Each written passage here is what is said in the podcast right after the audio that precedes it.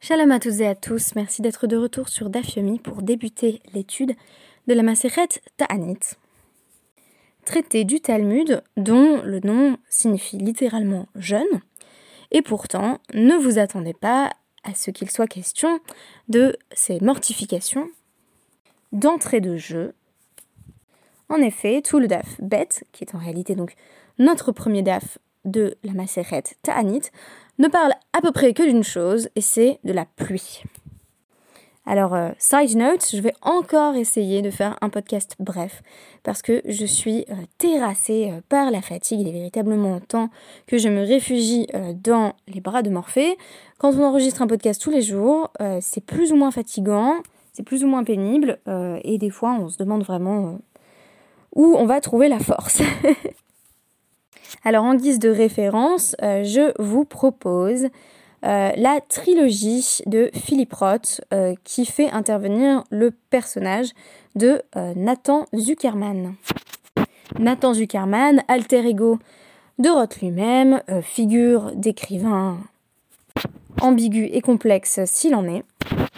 J'ai appris à mieux le connaître à travers la dernière revue donc, de la RFA, de la revue française euh, d'études américaines, donc autour de euh, Philippe Roth, euh, qui vient de m'être envoyé. En fait, si vous voulez, une des manières de tricher quand on est à la recherche de références, quand on est doctorante, doctorant ou même plus tard, je pense, dans, dans une carrière universitaire, c'est très simple. On lit des articles de critique qui vont évoquer un ouvrage et du coup, après, on aura moins envie de le lire, mais on va avoir l'impression de le connaître de fond en comble. Euh, et ça, c'est un petit peu euh, ce qui fait de la critique une sorte de fiche de lecture améliorée. C'est-à-dire que euh, là, je, lisais un article donc de, Aurélie Guillain sur la trilogie de Roth et particulièrement l'intertextualité dans les nouvelles qui font intervenir Zuckerman, dans certaines des nouvelles qui font intervenir la figure de Nathan Zuckerman. Et du coup, eh ben, il va y avoir tellement de citations, euh, d'explications, on va dire, de la, de la trame narrative euh, du roman, que à la fin de l'article, on se dit, bah, c'est plus particulièrement la peine de le lire. Alors, j'ai cité euh, le premier roman ici de la trilogie, La pastorale américaine publiée en 1997. Bien entendu, euh, ces romans sont sur ma liste de lecture. J'ai encore finalement assez peu lu de Philippe Roth et euh, aucun des romans qui font intervenir Zuckerman, à ma honte. Mais j'ai souhaité les citer quand même puisque j'avais lu un article dessus. Vous allez rapidement comprendre pourquoi j'ai souhaité évoquer Philippe Roth ici. mais revenons à ce que j'ai mentionné d'entrée de jeu comme étant une sorte de paradoxe. Là, ma s'appelle Ta'anit. On pourrait s'attendre parfois à ce que, euh, au moins, les premières Mishnayot parlent un petit peu euh, du sujet annoncé par le titre. Ici, euh, ce n'est a priori pas du tout le cas. Hein. cette Mishnah nous lance d'emblée sur la pluie. Mais Matai, Maskirin, Gvurot, Geshamim. En gros, la question c'est à partir de quand est-ce que on mentionne euh, la pluie dans la prière à travers la bénédiction euh, Mashivaruach ou qui est insérée avec la bénédiction donc euh, de Triatametim qui mentionne la résurrection des morts. Alors on nous dit ici dans la Mishnah, Rabbi Eliezer Omer, c'est dès le premier jour de Sukkot, Rabbi Omer, Miyom Tov En réalité, c'est le dernier jour, donc le septième jour de Sukkot que l'on commence à mentionner, euh, ou plutôt à intégrer dans la tfila euh, le fait que l'on souhaite avoir de la pluie. La Gemara va rapidement mettre en évidence le fait que euh, cette, bénédiction euh, ou plutôt cette, mention euh, de la pluie qui est intégrée dans une bénédiction de la Hamida, doit être mentionnée à partir de la fin de la fête de Sukkot. Et on va essayer d'expliquer pourquoi. Alors, pourquoi la pluie? Qu'est-ce que que ça peut faire, en fait, tout simplement? Eh bien, euh, on nous avance dans cette première page du traité d'Anit au nom de Rabbi Yochanan que il y a Shlosha מפתחות בידו של הקדוש ברוך הוא, שלא נמסרו ביד שליח. Il y a Hachem, donc Hachem a trois clés euh, dans ses mains euh, qui ne sont pas euh, confiées à un intermédiaire. Et donc, on aurait intérêt à prier directement Hachem pour obtenir des, circonstances favorables dans ces trois domaines-là. Donc ce sont les clés Mafter Shel Geshamim, bien entendu la pluie, Mafter Shel Chaya, Mafter Shel Triatametim. La clé de euh, la Chaya, littéralement, ça désigne habituellement une, une femme qui vient d'enfanter.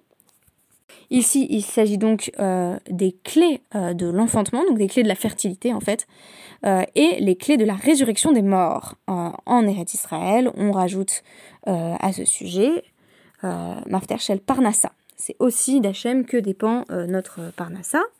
Donc en gros, est-ce qu'on va gagner sa vie Eh bien, c'est Hachem qui décide. Alors l'Agmara va demander pourquoi Rabbi Yochanan n'a pas mentionné cette clé-là. Eh bien parce qu'il dit tout simplement Geshamim Hainu Parnassa. Parce que la pluie, c'est la source de revenus. Ça, c'est un élément clé, désolé, hein, du, mauvais, du jeu de mots.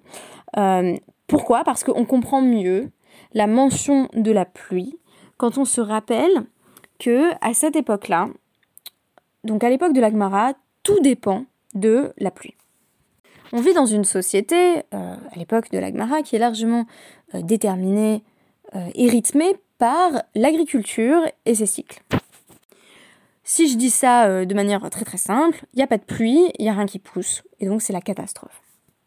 Sauf que la pluie, on l'attend en son temps, à un moment bien spécifique, et comme on va l'apprendre aujourd'hui, ce moment spécifique, c'est juste après Sukkot. On peut même aller jusqu'à dire, c'est ce que va proposer euh, l'Agmara, cette fois-ci de Rabbi Eliezer, que euh, Sukkot est intimement lié à la pluie, euh, de façon notamment thématique et symbolique, puisque on apprend que Shem chez Arba Minin Halelu Ifshar Bahem Belomaim, De même que les quatre espèces ne peuvent survivre sans eau, hein, ce sont des espèces végétales, euh, donc euh, notre loulave, il a besoin d'eau euh, pour, grandir, ainsi que, les autres espèces. de même, le monde a besoin d'eau pour subsister.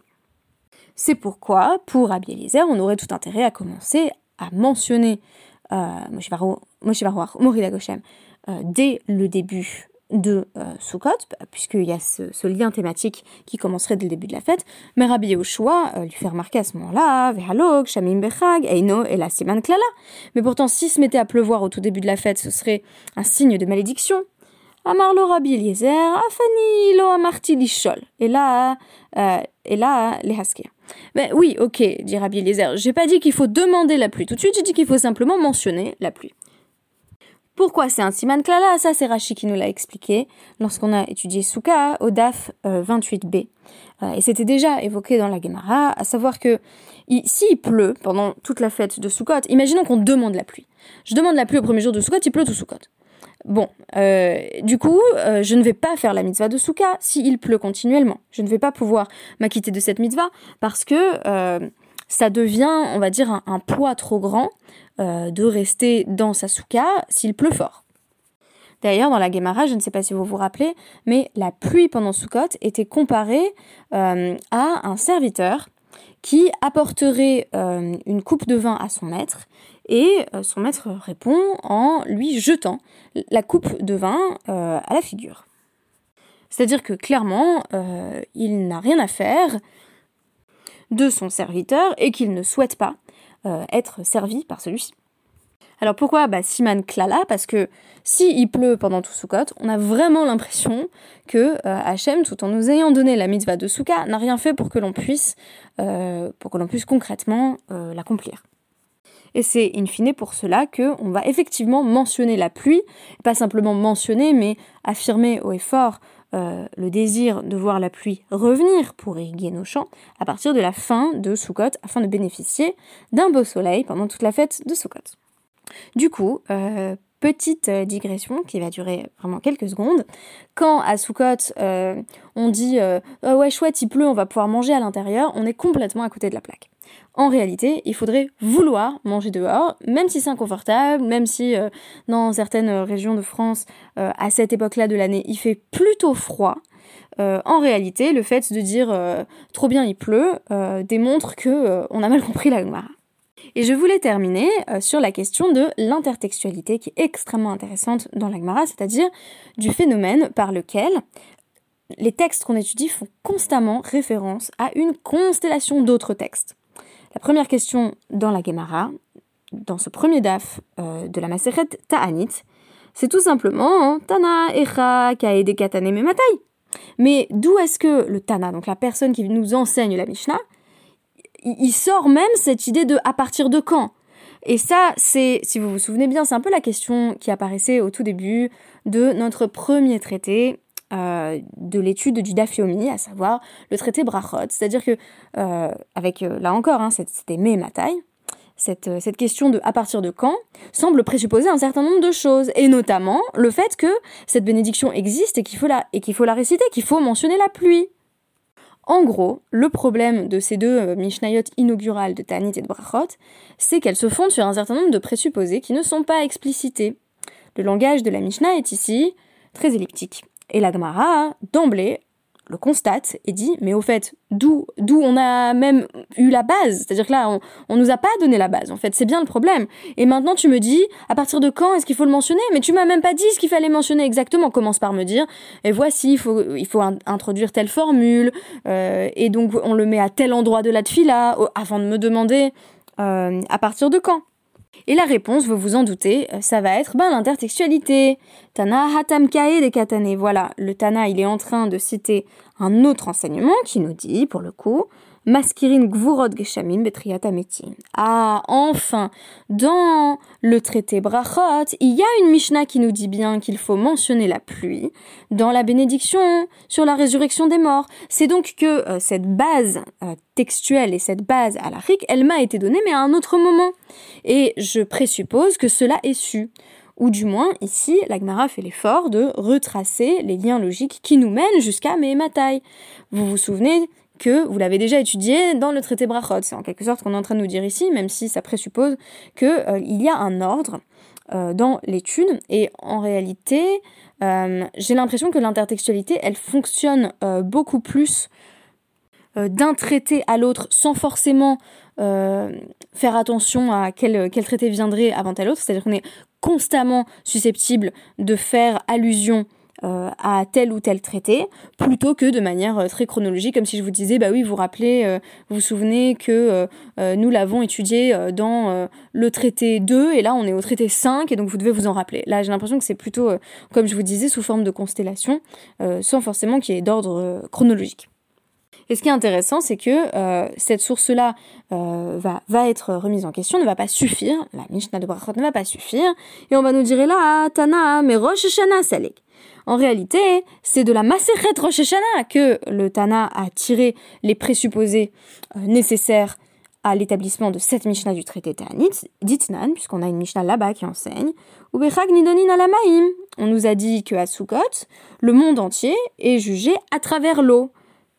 Et donc, quand maintenant on nous dit euh, Tana, mais Matai, Maskirin, Gvorod, Geshamim, on sait déjà que on va mentionner la pluie aux alentours de Sukkot parce que c'est le moment où euh, il y a une sorte de, de, jugement du monde entier euh, qui passe par l'eau. Qu'est-ce que ça veut dire que qui passe par la pluie?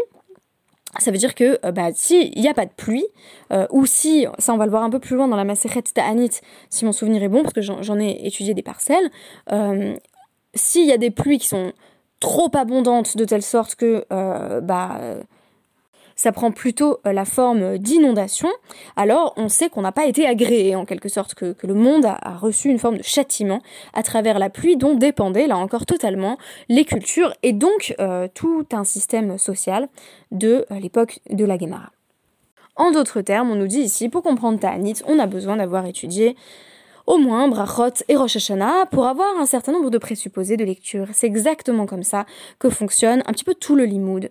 C'est ça qui fait l'une des grandes difficultés quand on s'y met, c'est que euh, tout est intertextuel, tout fait référence à autre chose. C'est pas seulement qu'à l'échelle interne, on passe son temps à citer des psukim tirés du Tanar, ça à la rigueur on pourrait comprendre la nécessité d'ancrer le texte, c'est que euh, tout texte est ancré dans une myriade d'autres textes. Toutes les Mishnayot se font en quelque sorte écho euh, les unes aux autres. Et euh, on doit étudier énormément, peut-être étudier euh, sans arrêt ou au moins quotidiennement, pour commencer à comprendre un petit peu l'ampleur de cette constellation de références et pour percer à jour quelque chose du sens de toutes ces allusions textuelles qui se répondent les unes aux autres. Merci beaucoup et à demain pour l'étude du DAF 3 de la Maseret Ta'anit.